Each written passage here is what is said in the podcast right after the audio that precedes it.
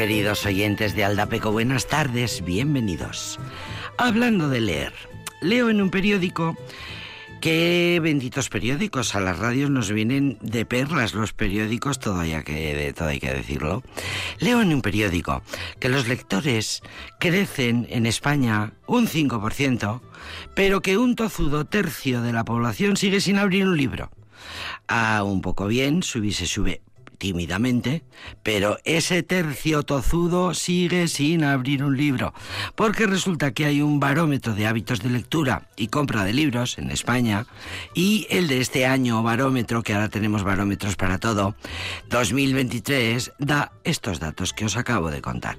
La verdad es que tenemos, eh, bueno, eh, como, tenemos imaginación, eh, podemos imaginarnos qué es lo que nos quita el tiempo de lectura adivinemos las pantallas. Es verdad, efectivamente, las pantallas nos quitan el tiempo de la lectura. Resulta que en los últimos 10 años más o menos el número de lectores, sigo con los datos del barómetro, ha aumentado en España un 5%, pero el 36% ni se inmuta, pasa olímpicamente por delante de la estantería y como si, como, como, si no fuera con él. Sigue habiendo eh, esa, ese comportamiento, probablemente, dice en los del barómetro, expertos, el mismo tercio que no va a un museo o a un cine o a las galerías de arte. Bueno, eso ya es mucho aventurar, eso es mucho aventurar y lo ha aventurado Daniel Fernández, que es el presidente de la Federación de Gremios de Editores de España, que hacen pues sus encuestas, sus focus, sus barómetros para pulsar un poco cómo está el mercado. En España un 68,3% de la población lee leemos, algunos por gusto, un 64, otros por motivos de trabajo o estudios, un 21, y otros por ambas razones, que es lo bueno. Durante la pandemia la lectura subió tanto, el hábito de lectura, que se produjo un máximo histórico, y aunque había miedo de que no se mantuviera esa pulsión que nos dio a todos, pues mira tú por dónde se mantiene.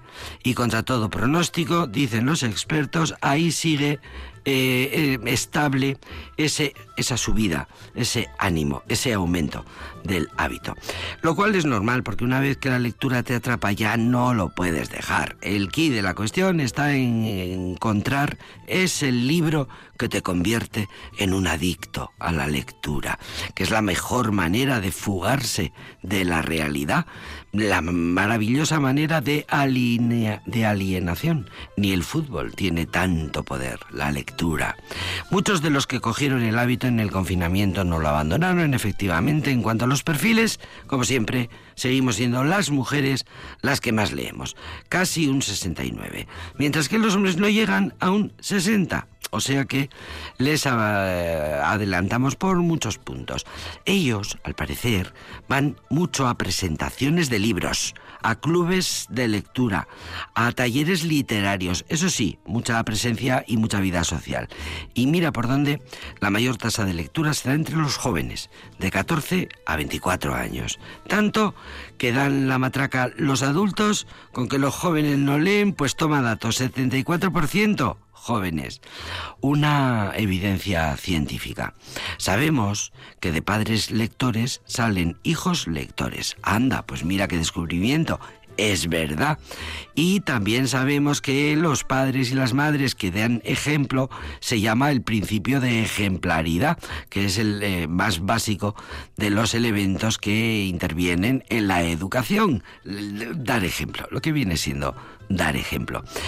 También sabemos que en secundaria, eh, cuando llegan los chavales a la secundaria, hay bastante abandono de la lectura por los móviles. No es un asunto baladí. Las brechas en la lectura, ha dicho el presidente de los editores, revierten al final en desigualdades socioeconómicas. Es verdad, el que más lee, más culto es, más conocimientos tiene y por tanto más posibilidades en la vida. Eso es indudable. Aunque las pizzerías están llenas de grandes lectores eh, trabajando allí, eso también hay que decirlo. Ah, aunque en los mayores de 65 años, este dato es, bonito, en mayores de 65 años la tasa de lectura es la menor. También es la que más aumentó en eh, los pasados eh, últimos 10 años, eh, un 15%, porque lógicamente los jubilados de hoy ya vienen de unas generaciones que han tenido acceso a la educación y por tanto leen más y mantienen sus mm, cotas de lectura. Por supuesto, las personas con estudios universitarios, un 86%, son más las más lectoras. Si medimos en cuanto a la formación, es lógico que nos den estos resultados. Lo de ese tercio de población recalcitrante que no lee un libro, que no abre un libro, como dicen los padres, ¿ya has abierto hoy un libro? ¿A que no has abierto hoy un libro? Esto lo dicen mucho los padres. Pues en ese tercio irreductible de no lectores, lo que sucede es que no tienen tiempo.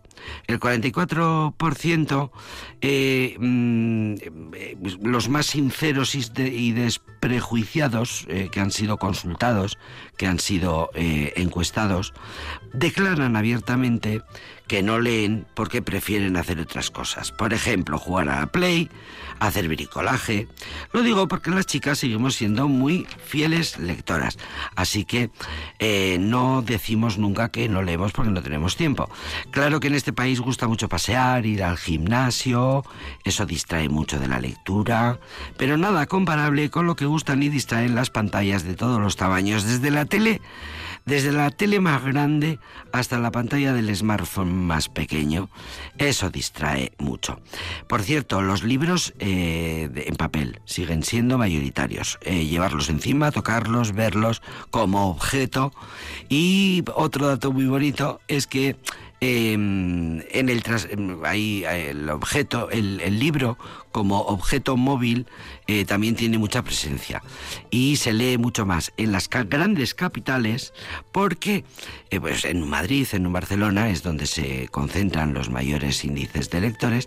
¿Por qué? Porque el objeto el, libro, que es móvil y lo puedes llevar en formato papel o en formato digital, pues eh, claro, en Barcelona y en Madrid, por ejemplo, pues la gente, hay gente que se pasa tres horas al día en el transporte público. Tres horas al día, una hora para ir, otra para volver, hora y media, hora y media, tres horas, eso no te lo quita nadie. Y claro, pues es una maravillosa manera eh, la de viajar en el metro o en el tren de cercanías o en lo que sea, o en el autobús, en el transporte público, em, pues leyendo. Em, ese, tiempo que te llevas, esa sabiduría que te llevas, ya que tienes que estar tres horas eh, metido ahí. Bien, a todo esto preferimos los libros de papel. Eso que quede claro, el formato preferido sigue siendo los libros que compramos en las librerías, por encima del libro electrónico que está desde 2018 estancado estancado, en torno al 30%. No ha conseguido tener más éxito. Bueno, pues hábitos de lectura y em, hábitos de escuchar canciones bonitas en este programa. Empezamos con esta bella canción.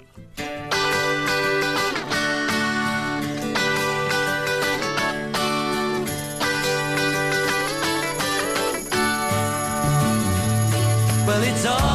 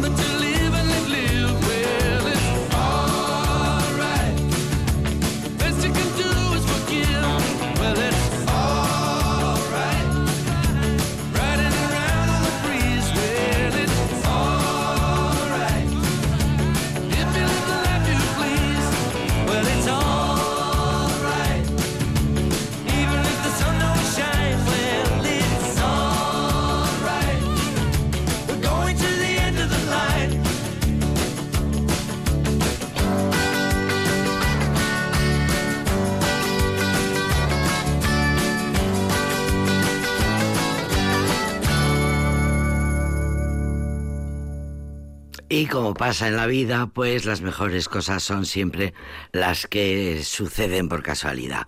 Roy Orbison, su voz era impresionante, era realmente mágica. George Harrison tocaba la guitarra de una manera especial. Eh, hemos dado en el clavo, pero esto suena maravillosamente bien. Los ejecutivos de la discográfica, Patti y Difusos, dijeron, pero no podríamos convertir esto en un álbum. Eh, George Harrison junto a, a Jeff Lynne, eh, junto a Bob Dylan, a Tom Petty, a Roy Orbison, todos juntos, fue un milagro. La, la conjunción de los astros que no siempre se da. Y así de pura chamba salió esta superbanda que se llamó los Travel, se llamaron los Traveling Bilburys, que fue un afortunadísimo accidente. Estaban en la Warner Bros. Y George Harrison estaba terminando su disco y le faltaba una canción y la discográfica le había pedido a George Harrison que hiciera a un lado una cara B para eh, aquella, aquel sencillo que iban a sacar en aquel momento. Total que a Harrison, por lo que fuera, le faltaba una guitarra aquel día y dijo, pues me voy aquí cerca, que tengo aquí cerca el estudio de Roy Orbison y le voy a pedir ayuda. Total que mm, allí estaban Eric, Clap- eh, Eric Clapton, eh, Jeff Lynne, eh, Bob Dylan. Bueno, al final se juntaron los amiguetes y eh, compusieron esta es una de las canciones, esta que acabamos de escuchar, es una de las canciones de lo que fue aquel histórico, aquel histórico disco. Y claro, mm, cómo no iba a suceder, pues cuando por amistad eh, y por echarse una mano eh, se juntaron todos ellos, que eran amigos y que se admiraban mutuamente, se lo pasaron tan bien, se lo pasaron tan bien que al final grabaron un disco entero. Solo iba a ser George Harrison el que iba a cantar una canción, pero al final todos estos grandes nombres acabaron formando una super banda, una super banda, que no duró mucho, pero que mientras duró hizo cosas tan maravillosas como esta, con la que inauguramos este End of the Line, con la que inauguramos este programa que se llama Aldapeco. Thank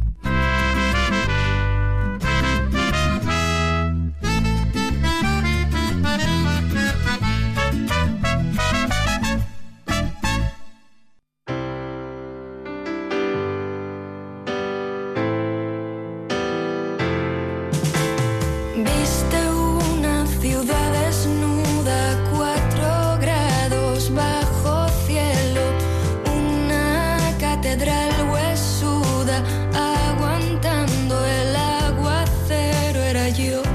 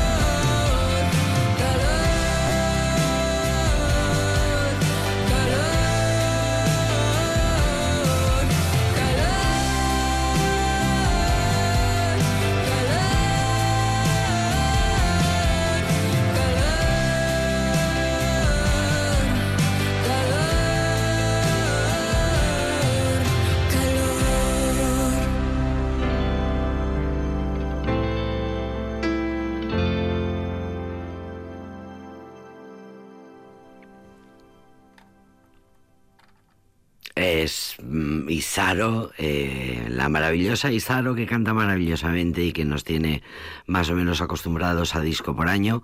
Eh, hace tres años que empezó triunfando muchísimo su primer disco Limones de invierno, luego vinieron Limones de oro, eh, le dieron una, un, un espaldarazo tremendo, fue un bombazo, todo eh, hizo giras por todo el mundo, todo el mundo le quiso cantar con ella, le eh, se recorrió de España entera, eh, todos los grandes eh, cantantes del momento le pidieron colaboración, por supuesto su gira por los mejores auditorios del país de los vascos se hizo una y otra vez y mm, de repente un día petó y lo está contando estos días en las entrevistas. El pasada, la pasada feria de Durango presentó este, el disco al que pertenece este aguacero, esta canción preciosa que acabamos de escuchar. Sabemos que Isaro Vizcaína de Mayavia canta en los tres idiomas que le inspiran, ella lo cuenta así, el castellano, el euskera y el inglés, en los tres idiomas que a ella le inspiran música. Y bueno, pues cuentan en las entrevistas estos días que la fama le generó, bueno, fue tal el bombazo de su eh, popularidad y el reclamo y la cantidad de giras y de conciertos que dio, que generó un rechazo a las redes sociales, a la prensa, a tocar, incluso a salir a la calle y ser reconocida y tuvo que encerrarse y tuvo que desaparecer y proceder a un tiempo de depuración, de sanación, lejos del foco mediático que se materializa en este quinto disco que se llama Cero de Cero. Como volver a empezar otra vez, dice Isaro que ella no pensaba que guardaba tanta rabia y que este disco Cero de Cero, que empezó a gestarse en la pandemia, eh, su trabajo como compositora de las letras, bueno, pues es un trabajo muy meditado y que lleva su tiempo. Ella no sabía que tuviera tanta rabia dentro y como que en este, en las 12 canciones que pertenecen a este disco nuevo, quinto disco Cero de Cero, pues como que se ha sorprendido a sí misma desahogándose de de tanta rabia que iba produciendo, bueno, su profesión, es muy difícil, estoy recordando ahora, recordemos la cantidad de biografías de gente de ahora mismo, gente muy joven, que la, lo ha petado muchísimo y que antes lo han pagado muy caro también, con depresión, con tener que retirarse, el mundo del éxito y de la música y de los conciertos y del mercado de la música es muy duro, muy duro, es una profesión muy dura, muy dura, muy dura. Y lo único que pasa es que los jóvenes de ahora se atreven a, a decirlo, a contarlo y se atreven a parar y se atreven a meterse en casa y a no salir durante un tiempo. Este disco es la subida y la bajada de una montaña, dice Isaro. Los limones me dieron mucho, pero también me trajeron mucho cansancio. He mandado un mensaje a la Isaro del futuro con este disco, que tiene otra canción preciosa que se llama Isha eta besteak. Nahi beste libururen atzean eskuta zaitez Baina inbeste hitzekin jastakizun horrezaren Etorrita esango dizut nola itzultzen den. Hizkuntza bakar batean ea ondu lertzen den Elburua garbi gorrotatzea alden Dakidanetan esango dizut nola ez Hasi berri isilik geratu nintzen Irainetan igerian alaberrez Baina ez dizut bueltatuko bat bera ere ez. Txitu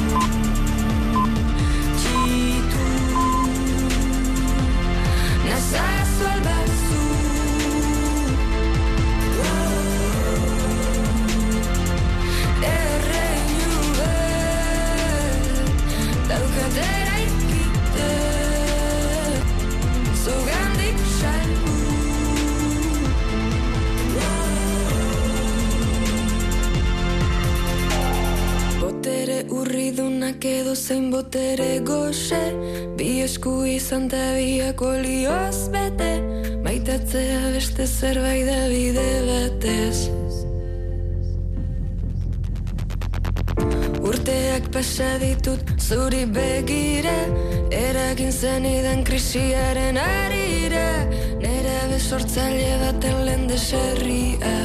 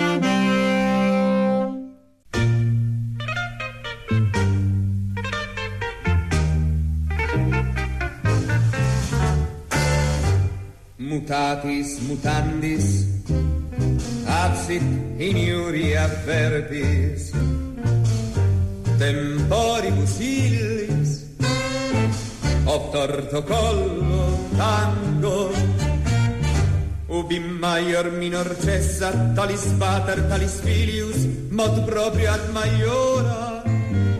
Ai vade me cum tango, ad usum delfini. Ubi maior minor cessa, talis pater, talis filius, mod proprio ad maiora. Ai vade me cum tango, sed alea iacta est memento audere semper mala tempora currunt per aspera ad astra parva sed apta mihi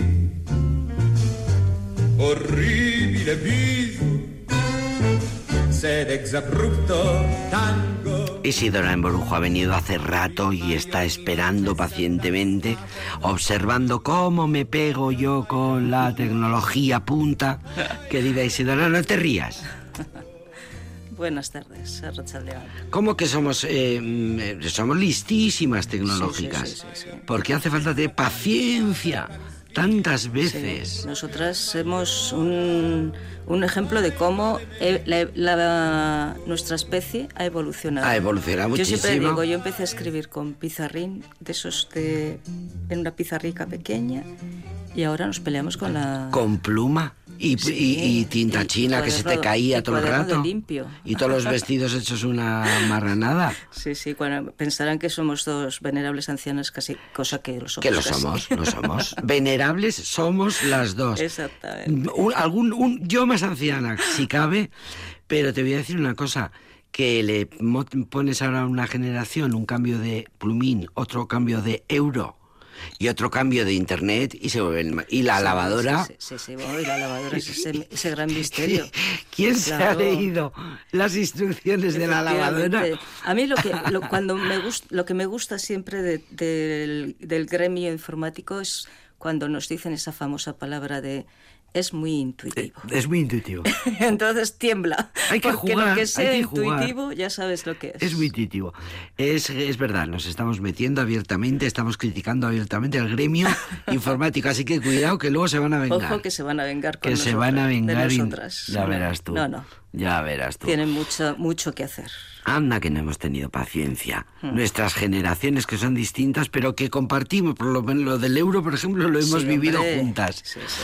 No, Bien. somos de la misma generación. Y aquí, y aquí nos ve sí, tenemos los mismos Porque, ídolos. Claro, las a ver, la mismas- generación dura unos años. ¿no? Sí, sí, tenemos las Sí, mismas además, mira, ahora, vivencias. Claro, está, pa- muchos historiadores precisamente utilizan el concepto de generación para hacer pensar en el pasado, porque es más cercano hablar de generaciones, o Sí. es- nos resulta más cercano que de hablar Claro. exclusivamente de años. ¿no? Claro.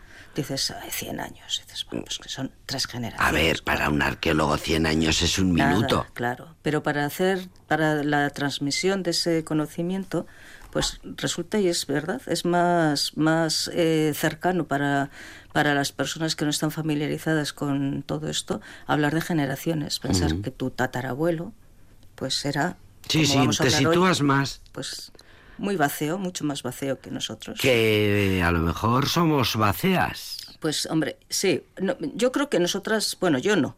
Yo en todo caso Bueno, yo tampoco. podría ser Pero conozco- Betona, pero Bacea, Be- ¿cómo no, pero dicho? ten- Be- Betona, es otro pueblo. De- pero sí que estamos, bueno, vete tú a saber, porque los baceos tenían mucho contacto, se ha demostrado, con pueblos como los autrigones que estaban Al norte, norte, eh, ¿no? Claro, era uno de los pueblos de los con los eh, bárdulos y los caristios Pero ¿qué que nos, ocupaban la actual ¿qué nos pensamos? La gente eh, se movía Euskadi. todo el rato, Claro, las civilizaciones se Y movían sobre todo las buscando mujeres. el pan y sobre, todo las mujeres. las mujeres, porque las mujeres eran en, mucho, en muchos casos una, un elemento de, de establecer relaciones. Es decir, uno mandaba a sus mujeres a casarse con eso, con un cántabro o con un autrigón, y a su vez recibía mujeres pues iberas, eh, de celtíberas, o sea, es muy, muy, muy interesante. Algún día vamos a dedicarle un programa al movimiento, a ese movimiento de mujeres, de mujeres que tenemos que tener que en cuenta tenían se un iban papel concretísimo en el- la Sí, sí, población. en la vida social, en, En- en en el aumento de la población. claro, y en el establecimiento de relaciones con otros pueblos. es algo que cada vez se está estudiando más. Sí. Y, y que, eh, bueno, hasta hace, vamos, muy poco eh, lo hemos visto. O sea, en este siglo XX que hemos dejado hace poco, eh, pues tenemos a grandes líderes, entre comillas, lo de líderes a veces, casados con mujeres muy relevantes. Y no vamos a... o en el cono sur y en el en el eh, norte más, más frío. En O el sea, siglo XX estás diciendo. Claro, o sea, las mujeres de los las mujeres han tenido un papel Hasta, hasta día, hasta hoy día eh, las mujeres siguen teniendo, jugando pero papel. siempre secundario, porque eso sí, es decir, las mujeres serían fundamentales para establecer relaciones de eh, parentesco o relaciones políticas, pero ellas no eran las jefas, digamos, de gobierno, salvando cuatro. Y tristemente ya vamos a aprovechar que Eran- siempre, eran- siempre damos algún toque, Sí. pues parece que no hemos cambiado mucho, porque sigue siendo Poco, poco, poco. es verdad, es verdad, es verdad, sigue siendo. eh, el otro día comentábamos la de libros de texto que habrá que cambiar, o sea, no van a servir absolutamente. no, no. En, en- en- en nada ya no nos servirá de nada porque estamos incorporando el papel de las mujeres en la historia Claro, y claro. lógicamente la historia cambia de manera radical. Fíjate, me acordaba antes de que eh, de una eh, sección, de un programa que hicimos, Isidora, eh, que dedicábamos a la ocasión que la pintaban Sí, calva. calva, efectivamente. Y la ocasión la pintaron calva, precisamente íbamos a hablar de Pintia porque nos lo ha dado la actualidad, Sí. porque ha sido noticia y eh, quiero que nos recuerdes cómo surge la idea Sí. de hacer el programa de hoy. Pues mira, esto surge porque hace ya, ya igual hace un mes, ¿eh? que hemos hecho algún programa, eh, entre tanto, eh, salió en los medios de comunicación una noticia que era bastante triste, es un atentado al patrimonio eh, histórico de una región muy poco mm, o menos conocida que otras, que es la región Bacea. Y eh, el atentado a ese patrimonio fue el destrozar parte del yacimiento, uno de los yacimientos más ricos y mejor estudiados de, ese, de esa etnia, de ese pueblo prerromano que es Pintia. Pintia es una Estamos ciudad en, estamos en Castilla León, en, en Valladolid. en Salamanca, estamos, eh, Valladolid, clara- cla- exactamente. Tierra de Campos. Tierra de Campos, un yacimiento que se empezó a excavar porque hubo que hacer en el año 79 una intervención de urgencia. Cuando decimos una intervención de urgencia es que de repente aparecen unos restos, restos arqueológicos, cuando se encuentran siempre se ve, o sea, es porque son, tienen una cierta antigüedad. Yo siempre recuerdo cuando yo estudiaba y el profesor Barandiarán nos daba una Barandiarán, de- Barandiarán. Barandiarán, Otro, no otro, el no, no el no, sino, sí, lo recuerdo. Ignacio Barandiarán. Ignacio, lo recuerdo, Sí, recuerdo. Que decía que había una costumbre en todos los pueblos cuando ellos salían a excavar, que decían, sí, esto es de época de los moros. Lo más antiguo que, será que entonces la gente, la cultura popular tenía como referencia, eran los, Los moros. moros. Claro, ahora ya sabemos, fíjate, estamos hablando de un pueblo prerromano. Antes de los romanos, pero ¿qué romanos. nos creíamos? Claro. ¿Que todo empezaba con los griegos y los romanos? Claro. Pues no. No, no, estamos hablando Antes... de una etnia que se formó probablemente a finales del siglo V antes de Cristo, o sea, 400 antes de Cristo, o inicios del cuarto. Y esa etnia tenía una ciudad, tenía una organización en ciudades-estado, unas ciudades mu- amuralladas y una de las mejor conservadas, conocidas y que, como estábamos diciendo, se empezó a excavar por esa eh, intervención de urgencia, es Pintia. Bueno, pues fue un, un paisano y se llevó dos máquinas. El para agricultor de aquí al lado va el hombre y dice, y voy dice, a pues coger el tractor. aquí- claro, voy a meter aquí una, una canalización y pasó Que no tengo agua. de la muralla, pasó, atravesó parte del, del pueblo. Eso es un atentado contra el patrimonio, eso es una destrucción de la historia y del patrimonio que es de todos. Porque una vez que se ha hecho eso, eso ya no tiene solución. Ahí se, ha han alterado, perdido, Claro, se, se ha han alterado todo. siglos de, de se han trabajo, perdido, claro, de estamos a- investigación. claro, estamos hablando de una ciudad que eh, nosotras vamos a hablar hoy y seguramente la semana que viene, porque no nos va a dar tiempo, de una ciudad que se estima eso que te- tuvo, pues hasta que llegaron los romanos 400, 200 años de vida, 200, hasta que llegan los romanos. Pero 200 hasta que los llegan los romanos llegan romanos. en el 220. Claro. Ojo, Antes. antes de Cristo. Antes. En ese momento está formándose una etnia nueva, para un grupo de población nuevo. Para yo, eh, preparando el programa, decía, mm, claro, nos suena raro, ¿cómo surge una etnia? ¿Qué es eso de ser una etnia? Pues eh, salvando todas las distancias, es lo, en buena medida lo que hemos comentado al comienzo. Se están produciendo unas transformaciones económicas y sociales que están haciendo que esa población, la población que vivía allí, se convierta en otra cosa. A nosotras ahora nos están metiendo en esa digitalización.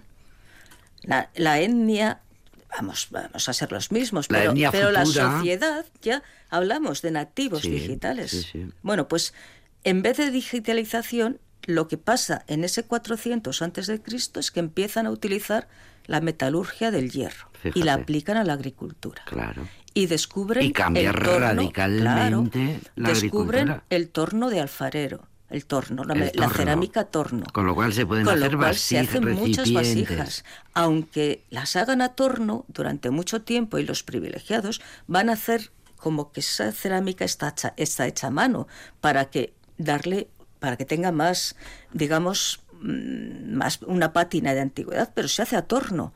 Claro, el que se utilice el hierro hace que la agricultura avance, se produce más. Claro, Si se produce más, hay mayor excedente de alimentación. claro. Y se puede Y comerciar. se puede comer más, se puede comerciar, la población crece y esa población tiene que busca una nueva forma de organización, de poblamiento, de asentarse. Lo mismo que ahora estamos viviendo nuevas formas y hemos vivido nuevas formas de poblamiento.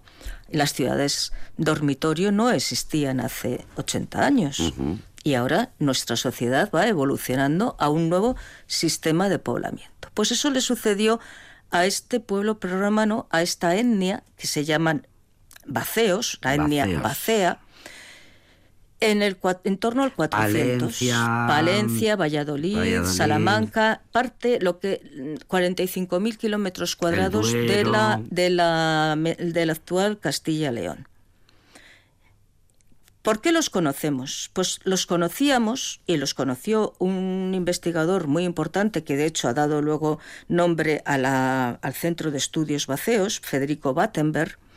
Él, él los estudió y, y ya habló de la región Bacea. Él todavía no sabía y no tuvo ocasión porque murió muy joven. Pero eh, personas tan importantes como Carlos Sanz Mínguez, que es el director del Centro de Estudios Baceos, y esta, este hombre cuando era estudiante participó en esa eh, intervención, pues ha dedicado toda su vida, 44 años de su vida 44 profesional años y toda su personal, vida a investigar.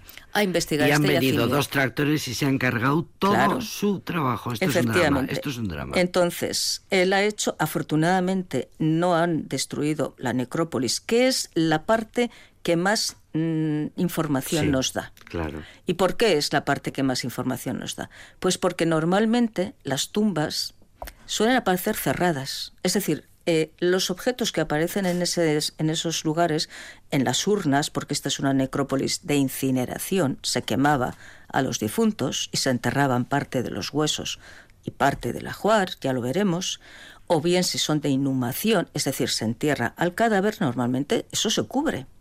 Y a no ser que haya habido un saqueo, un, un expolio, pues cuando se encuentran las tumbas aparecen cerradas. Eso es muy importante porque nos sirve para dar la cronología.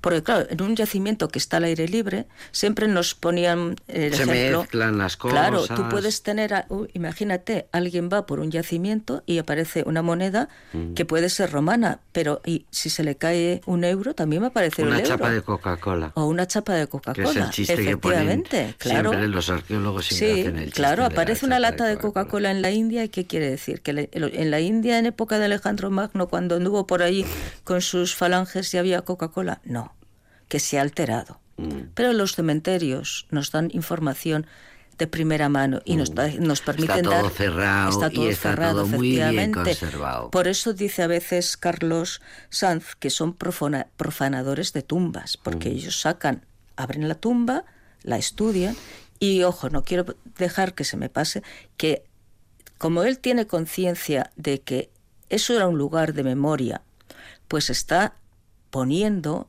a esos muertos en el mismo sitio, no en el yacimiento, porque no se puede volver a colocar, pero sí ha hecho cenotafios, que son tumbas eh, de memoria para eh, a veces sin restos, y él ha hecho un columbario para meter esos restos. Porque como yo creo que somos muchos, él también dice que no existe la eternidad, pero sí existe la memoria. Y si alguien se acuerda de nosotras, como solemos decir en este programa, Cuando no estemos, pues esa no eternidad, pero esa memoria perdurará. alguien hablará. Efectivamente. Como estamos hablando de los vaceos, gracias Claro. a que dejan su señal. Entonces, eh, Battenberg ya había leído las fuentes, había leído a Livio, a Tito Livio, que también es un conocido de este programa. Sí, señora. Que él escribe en época de Augusto, que no se nos olvide, 200 años más tarde de lo que cuenta. Pero dice que cuando Aníbal estaba buscando grano para aprovisionar sus tropas para cruzar los Pirineos y cruzar las Alpes para atacar Roma, pues sabía, supo y fue hacia allí de una ciudad, de unas ciudades vacías que eran muy ricas en, en grano. Claro, ¿dónde va a ir Aníbal a buscar grano? Pues donde hay. Lo mismo Donde que los pueblos de al lado. tecnología muy avanzada porque el Claro, porque allí había mucho, había permite- cereal, se, se, se había aumentado mucho. Y entonces eso en los, eh, los vaceos comerciaban con los iberos, comerciaban con los pueblos de alrededor. Y Aníbal no iba solo con sus elefantes, tenía sus informadores, tenía sus fuentes y sabe que ahí hay grano y va a buscar el grano. Lo mismo que hacían los pueblos vecinos, que a veces de forma, eh, digamos, pacífica y otras veces no, atacaban a las ciudades que tenían grano. Y entonces Plinio, digo, Livio, perdón, nos dice que hay una etnia vacea y que es muy rica en grano. Claro, Pintia está en tierra de campos y los restos arqueológicos nos confirman que efectivamente ese pueblo, los pueblos, los habitantes de esa ciudad se dedicaban a la agricultura. ¿Por qué?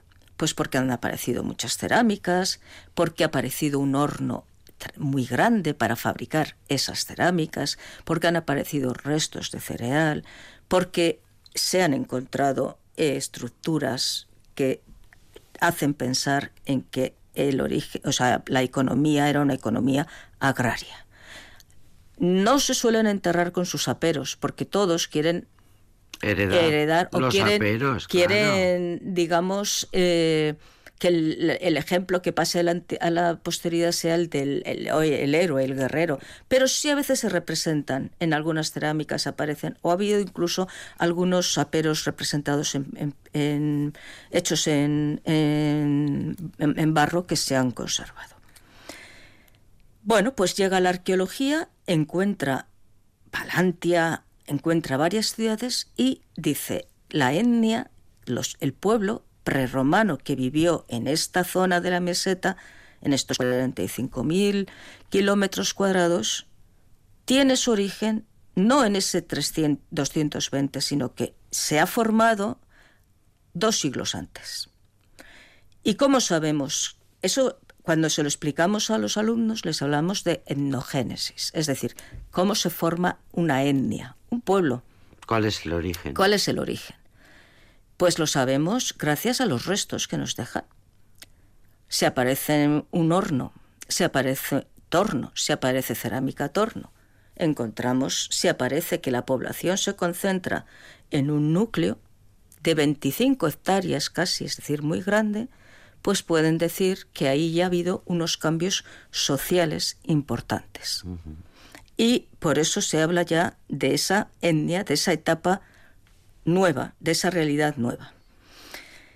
Esto nos lo da sobre todo, como estoy diciendo, la arqueología. Ahora hacemos y hacen arqueología de la muerte, que es una cosa Que da mm, escalofríos, pero Sí, es da que escalofríos. es la pero muy arqueología que más información da. Claro, porque suelen dar los, eso, como hemos dicho antes, los restos son los que aparecen mejor conservados, eh, normalmente sin, sin tocar, y, y nos dan eso la cronología.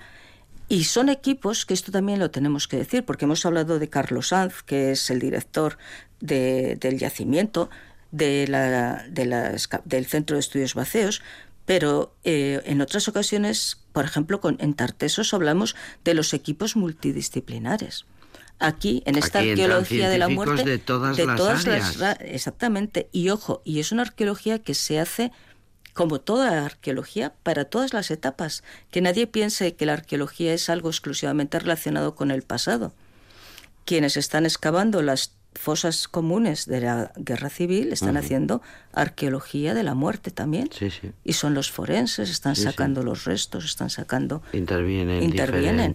Y lo mismo, pues para el paleolítico o para los cementerios de época, eso, de los moros, de la época de la conquista musulmana. Es eh, intrínse- intrínsecamente humano claro, eh, la excavación, la excavación permanente y la, la búsqueda- memoria, la, búsqueda, y la de- memoria está del origen todos los todos los pueblos. y que permanezca en la memoria. Claro, claro. tienen, es muy raro y cuando y despista mucho y descoloca mucho cuando no se encuentran las tumbas, cuando no hay restos. Hombre, se sabe que hay por las fuentes escritas y por lo que sucede hoy en día con algunos pueblos que viven en, una en unas condiciones pues muy diferentes a las nuestras, que algunos exponían los cadáveres para que los devoraran, por ejemplo, de los guerreros, para que se los comieran los buitres. Pero lo normal es darles eh, o bien quemarlos o bien enterrarlos. Bien, pues resulta que eh, ahora Pintia, y gracias al trabajo de, de Carlos Sanz y de todo su equipo, ha dado un material y unas que nadie lo podía sospechar hace 40 años. Ah, En la actualidad llevan ya 320 tumbas excavadas y tienen 5.000 objetos contextualizados, es decir, que saben a quién corresponde. Tienen su datación. Tienen su adaptación, se saben sabe que es de este es. hueso, que este hueso de aquí, que es de un varón de, de unos 12, 12 o 18 años. El contexto es fundamental Claro, para saber. claro. Pues para- saben para que a este explicar. niño, a esta niña, a esta mujer la enterraron con sus eh, con su con estas tijeras, con esta con esta fusayola, que este hombre iba con esta eh, espada o con este casco o que eh, a los a estos niños a este niño le metieron 14 objetos en la en la tumba porque era un niño muy querido y quizá el hijo del jefe que podría haber sido jefe pero no lo había que tenía un futuro por Exactamente, delante pero la muerte se nos lo arrebató. contabas que se le solía Es, meter en las se les metía, por tumbas ejemplo, en las tumbas objetos reproducciones de los pendientes, de las arracadas, de los, de- en algunos casos, de armas o de objetos de, de los planes que, los padres haber- tenían para esa criatura en Exactamente, el futuro, que los ¿no? podían haber tenido. El- nuestro niño va a ser un guerrero. Sí, sí. Y además de esos 5.000 objetos que están, como digo, contextualizados, tienen más de 30.000 que están estudiando y catalogando ahora. Es, por tanto, un elemento importantísimo de ese patrimonio pues de Palencia, de Salamanca, de Valladolid. Mucha gente, yo tengo amigas de Cerrato que son baceas. De ese, de esos, de ese valle del Cerrato, pues ahí estaban estos. Queríais estos saber cuáles baceos. eran vuestros orígenes, vaceos, y en Vitoria seguro que hay. Seguro que hay muchos. Seguro que tenemos muchos. eh. Efectivamente. Bueno, Pintia tenía, como hemos dicho, pues una población, o sea, una, una extensión bastante grande y una población que, claro, estamos hablando, se calcula como entre 5.000 y 10.000 habitantes. Ojo, que esto es un pueblo, no es, un mu- pueblo, Es mucho, ¿eh? Es, en esos tiempos Claro. es muchísimo. O sea, para, estamos, para esos tiempos es mucho. Esto, tiene, esto implica que, Porque que, estos que en había... origen son indoeuropeos. indoeuropeos. Eh, Ojo, fíjate claro. tú. Y, y es muy importante en estos pueblos, es muy más importante todavía la arqueología, porque no saben escribir y no tienen moneda.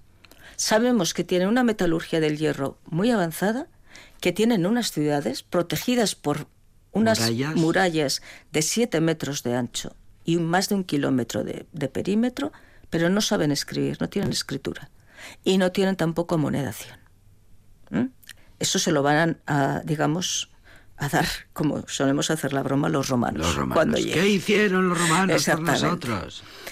Sabemos que, que han crecido mucho, sabemos que, eh, que tienen un rito de incineración Y eso creo que nos va a dar, porque estoy viendo la hora, nos va a dejar abierto el capítulo para... Lo vamos a dejar abierto Para la semana que día. viene.